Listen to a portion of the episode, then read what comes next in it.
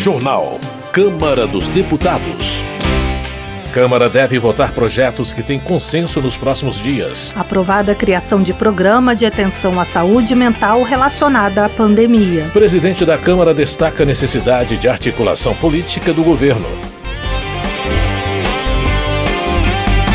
Boa noite. Em viagem a Nova York para eventos com investidores, o presidente da Câmara, Arthur Lira, concedeu entrevista exclusiva ao canal de notícias CNN neste domingo. O presidente falou sobre articulação política do governo, riscos de reversão de privatizações, endurecimento da proposta de controle de gastos do governo, o chamado arcabouço fiscal, e ainda sobre regulação da internet e a CPI que vai investigar manipulação de resultados de jogos de futebol e plataformas de apostas.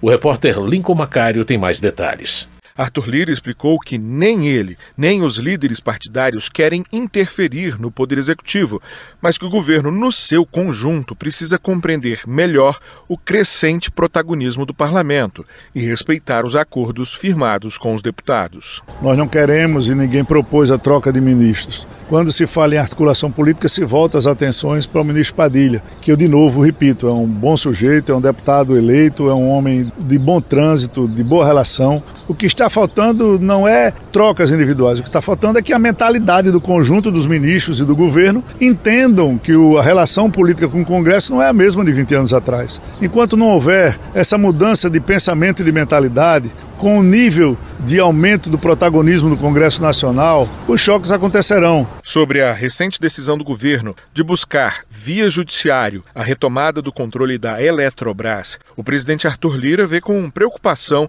iniciativas de revisão das privatizações já ocorridas e afirma que medidas dessa natureza não devem prosperar no atual Congresso. O povo brasileiro elegeu um Congresso bem conservador, liberal e um governo executivo mais do campo progressista. Essa dualidade de pensamentos é quem vai fazer com que essas forças tenham que viver harmonicamente, conversando periodicamente, com muita habilidade, para que o Brasil não perca. Essas questões de rever privatização preocupam. Você pode até não privatizar mais, não propor nenhuma privatização, mas mudar um quadro que já está jogado, definido e com muitas pessoas e com muitos grupos e com muitos países investindo, realmente causa ao Brasil uma preocupação muito forte. Lira também falou sobre a votação do novo regime de controle de gastos. Ele disse acreditar que o chamado arcabouço fiscal sofrerá aprimoramentos no Congresso para que penalidades sejam aplicadas quando o governo não conseguir atingir suas metas. Acredito que deve ter mudança no texto para que essa legislação fique um pouco mais rígida. Eu não posso adiantar, claro, o texto do relator,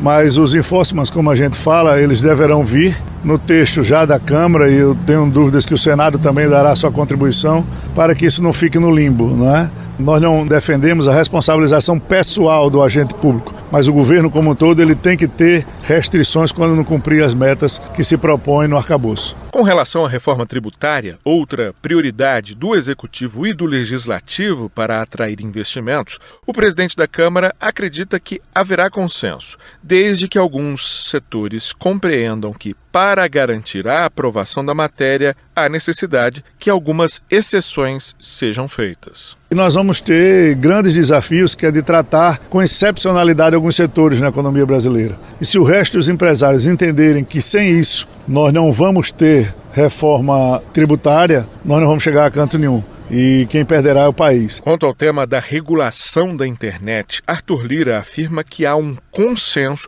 em torno da necessidade de regras para a atuação das plataformas. Todos concordam que nós estamos vivendo um momento de extremismos é, ao extremo mesmo, além do limite. E essas redes, essas big techs se alimentam disso. Quanto mais conflito, mais dinheiro no jogo, mais impulsionamento, mais opinião, mais divergências, mais polêmica e às vezes essas polêmicas extrapolam o limite da razoabilidade. O que nós queríamos com o projeto era de dar um mínimo de segurança jurídica para que todos, todos que possam e queiram usar as redes sociais sem censura e com liberdade de expressão, tenham exatamente a certeza do limite até onde vai essa liberdade de expressão. O presidente da Câmara também disse que logo após o seu retorno ao Brasil, esta semana, deve ser instalada a CPI que investigará a manipulação de resultados de jogos de futebol que estariam beneficiando beneficiando plataformas de apostas online em prejuízo de uma das grandes paixões nacionais. Da Rádio Câmara de Brasília, Lincoln Macário. Política. Guilherme Boulos, do PSOL de São Paulo, comemoração da Polícia Federal que realizou operação de busca e apreensão na casa de Jair Bolsonaro e que deteve o ex-ajudante de ordens do ex-presidente e o secretário de saúde de Duque de Caxias, ambos investigados por possível adulteração no cartão de vacinação do ex-presidente. De acordo com Guilherme Boulos, a suposta fraude teve como finalidade permitir que Bolsonaro viajasse para os Estados Unidos para não passar a faixa presidencial a Lula. O deputado acredita que a presumida adulteração de documento público poderá se tornar o motivo que levará Bolsonaro para a prisão. Cabo Gilberto Silva, do PL da Paraíba, reclama de perseguição política engendrada pelo Judiciário ao comentar desdobramentos da operação da Polícia Federal a respeito de suposta fraude do cartão de vacina do ex-presidente Jair Bolsonaro. Cabo Gilberto Silva critica a falta de justiça e o desrespeito ao devido processo legal em alguns inquéritos.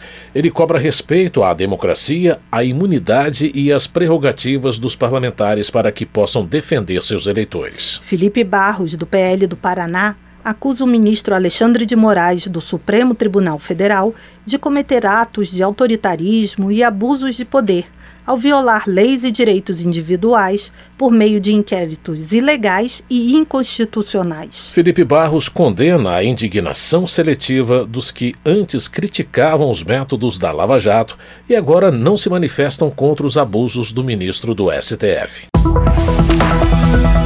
Merlong Solano, do PT do Piauí, comemora o retorno da política de valorização do salário mínimo. O deputado destaca também a retomada de crédito para as empresas, a atualização da tabela do imposto de renda e o projeto de lei para a equiparação salarial entre homens e mulheres, entre outras ações positivas apresentadas pelo governo federal. De acordo com Merlong Solano, estas medidas refletem o olhar do governo em prol do Brasil. O deputado afirma que o governo Lula quer um país com emprego, tolerância e cooperação. João Daniel, do PT de Sergipe, destaca a presença do presidente Lula nos atos do 1 de maio em São Paulo.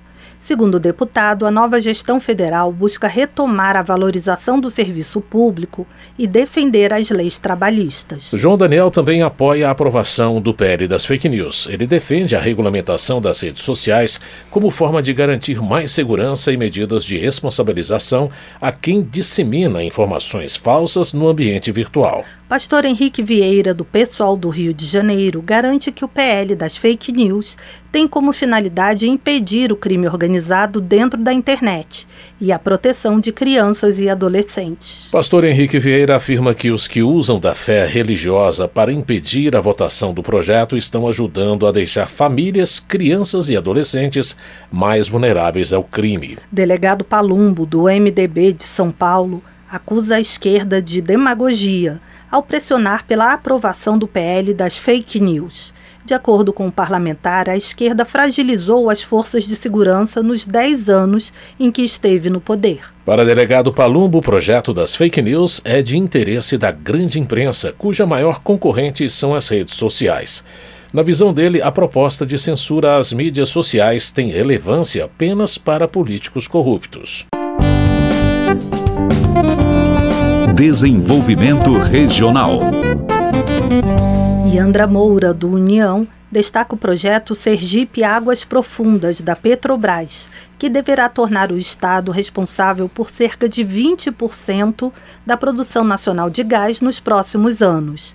De acordo com a deputada, isso significa bilhões de reais investidos e a geração de milhares de empregos. Além disso, Iandra Moura afirma que as ações do governo sergipano para o turismo já podem ser notadas por meio do aumento do número de pessoas desembarcando no aeroporto de Aracaju e da ocupação da rede hoteleira do estado. Cobalcini, do MDB, comemora o crescimento das exportações do setor cooperativista de Santa Catarina. O congressista cita levantamento feito pela Organização das Cooperativas do Estado, segundo o qual os grupos associados do ramo agropecuário obtiveram recorde de faturamento em 2022. Cobalcini destaca a proteína animal, os cereais, os fertilizantes, as frutas e derivados como principais produtos exportados. Gilson Daniel, do Podemos do Espírito Santo, apresenta a proposta de emenda constitucional para alterar a legislação sobre a previdência própria dos municípios, garantindo que todas as mudanças feitas pela União sejam aplicadas aos municípios, evitando sanções aos prefeitos. Gilson Daniel comunica ter apresentado também projeto que visa alterar a lei de responsabilidade fiscal para evitar que a prestação de serviços entre na lista de gastos com o pessoal dos municípios, o que pode impactar negativamente os prefeitos em final de mandato. Saúde. Comissão aprova a criação de programa de atenção à saúde mental de pessoas em sofrimento causado pela pandemia. A repórter Paula Bitar tem mais detalhes. Uma proposta aprovada pela Comissão de Constituição e Justiça da Câmara cria um programa de cuidado às pessoas com sofrimento psíquico decorrente da pandemia de Covid-19 no âmbito do Sistema Único de Saúde. O texto aprovado estabelece que o SUS deverá manter programa de atenção à saúde mental dessas pessoas com duração de no mínimo 730 dias contados a partir do reconhecimento oficial do término da pandemia no país. Em abril do ano passado, o Ministério da Saúde decretou o fim da emergência emergência em saúde pública de importância nacional decorrente da pandemia, com início da vigência em maio de 2022. Terão prioridade para ingresso no programa os profissionais de saúde de estabelecimentos públicos ou privados que atuam diretamente na assistência aos pacientes com Covid, sem prejuízo de outros grupos considerados prioritários pela autoridade de saúde competente. A proposta autoriza o atendimento por meio virtual. Segundo o texto, cabe ao profissional de saúde responsável pelo atendimento verificar quais pacientes podem ser atendidos de forma remota e quais de forma presencial, levando em consideração os riscos e benefícios de cada opção. A previsão de atendimento remoto no texto foi alvo de críticas do deputado Gilson Marques, do Novo de Santa Catarina, durante a votação da proposta. Eu confesso para vocês que, enquanto consumidor, paciente, tanto eu para os meus filhos, eu gosto de priorizar sempre que possível o atendimento presencial. É lógico que, se for emergencial, se eu estiver longe, se o médico não puder atender, a depender de circunstâncias alheias à minha vontade, é que eu vou fazer o atendimento telepresencial. A lei não pode me impor a contragosto algo que é ruim para o paciente. A relatora da proposta, a deputada delegada Catarina do PSD de Sergipe, defendeu o texto. A pandemia, ela ficou marcada na nossa história. Muitas vidas se foram. Muitas pessoas ficaram com sequelas, muitas vezes irreversíveis. E uma delas é a sequela mental, da doença mental. E nós precisamos ter recursos, especialmente nos municípios, para que essas pessoas possam ser tratadas. A telemedicina, ela é regulamentada. A ideia do legislador aqui, do autor do projeto, na realidade, não foi que as pessoas ficassem em casa sendo tratadas por internet. O paciente, ele vai se dirigir até uma UBS, vai se dirigir até uma unidade de saúde e ali sim, ele vai poder ser atendido através da telemedicina. O deputado Tarcísio Mota, do PSOL do Rio de Janeiro, salientou as consequências da pandemia na saúde mental da população. Se nós pararmos para nos lembrar um pouco sobre aquele período, nós vamos reconhecer em nós mesmos reflexos na questão da saúde mental. Muitos de nós nunca sentiram um medo como aquele, e tomara que nunca mais venhamos a sentir. E eram vários medos: o medo da morte, o medo da perda do emprego, o medo da perda de familiares, medo concreto porque vimos muitos dos nossos familiares e amigos e familiares de amigos perderem a vida. De acordo com a Organização Mundial da Saúde, a prevalência de ansiedade e depressão no mundo aumentou cerca de 25% no primeiro ano da pandemia. A proposta que cria um programa de cuidado às pessoas com sofrimento psíquico decorrente da pandemia de Covid-19 no âmbito do SUS segue para análise do plenário. Da Rádio Câmara, de Brasília, Paula Bitar. Maria do Rosário, do PT do Rio Grande do Sul, acusa o ex-presidente Jair Bolsonaro de realizar um desmonte no sistema de imunização pública do país, reduzindo a cobertura vacinal contra a Covid-19 e outras doenças, como poliomielite, difteria, tétano e coqueluche. Maria do Rosário afirma que a falta de cuidado do governo passado foi responsável pela morte de centenas de crianças. A parlamentar pede aos pais e mães que vacinem seus filhos e rejeitem o negacionismo científico, em nome da defesa dos direitos da criança e do adolescente. Previdência. Jorge Guetem, do PL de Santa Catarina, é autor de projeto que estabelece prazos máximos para o pagamento de benefícios do INSS. O objetivo, segundo ele, é garantir mais agilidade nos processos e evitar que milhares de brasileiros passem por situações humilhantes à espera das aposentadorias e pensões. Jorge Guetem também considera que a atual política de juros adotada pelo Banco Central é desumana e injustificável em relação à população brasileira. Votação. Incentivo à doação de sangue e inclusão de mais pessoas no BPC são alguns dos destaques na pauta da Câmara nos próximos dias.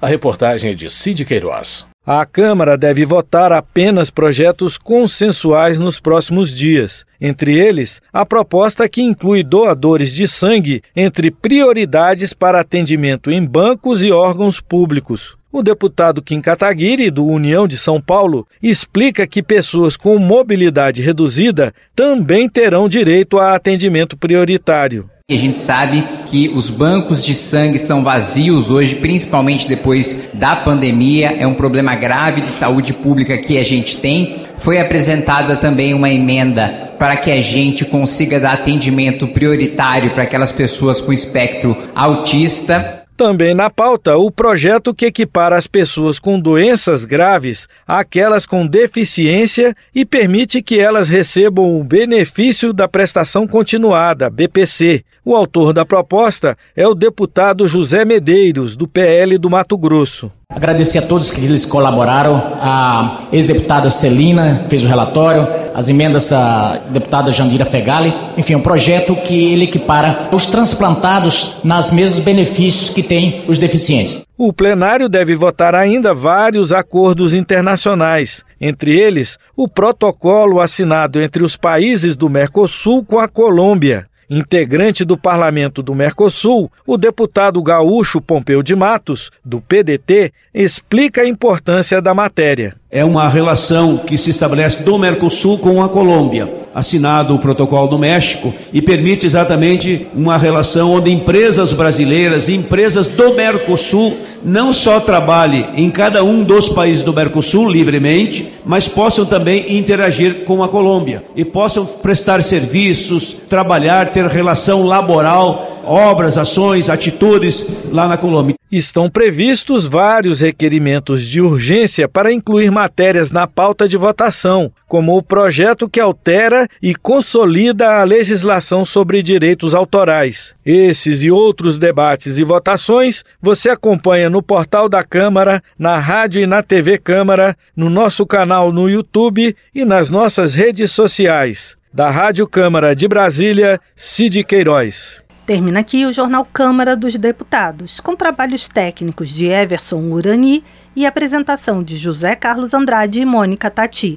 Uma boa noite para você. Uma ótima noite. Você fica agora com as notícias do Tribunal de Contas da União. Minuto do TCU o Tribunal de Contas da União encontrou irregularidades em licitação realizada para contratar agências de publicidade na Secretaria de Comunicação da Presidência da República em 2021. O valor da execução dos contratos com as quatro empresas selecionadas pode chegar a quase 3 bilhões de reais em cinco anos. A avaliação das propostas técnicas não foi feita de forma individual, como prevê a legislação, também houve falhas na composição e no funcionamento da subcomissão técnica do processo de concorrência. No entanto, o TCU constatou que a avaliação coletiva não contribuiu para direcionamento do resultado. Além disso, as agências escolhidas são capazes de realizar os serviços de forma adequada. A decisão do TCU faz recomendações para aprimorar a formação das subcomissões de avaliação, Saiba mais em tcu.gov.br. TCU Fiscalização a serviço da sociedade.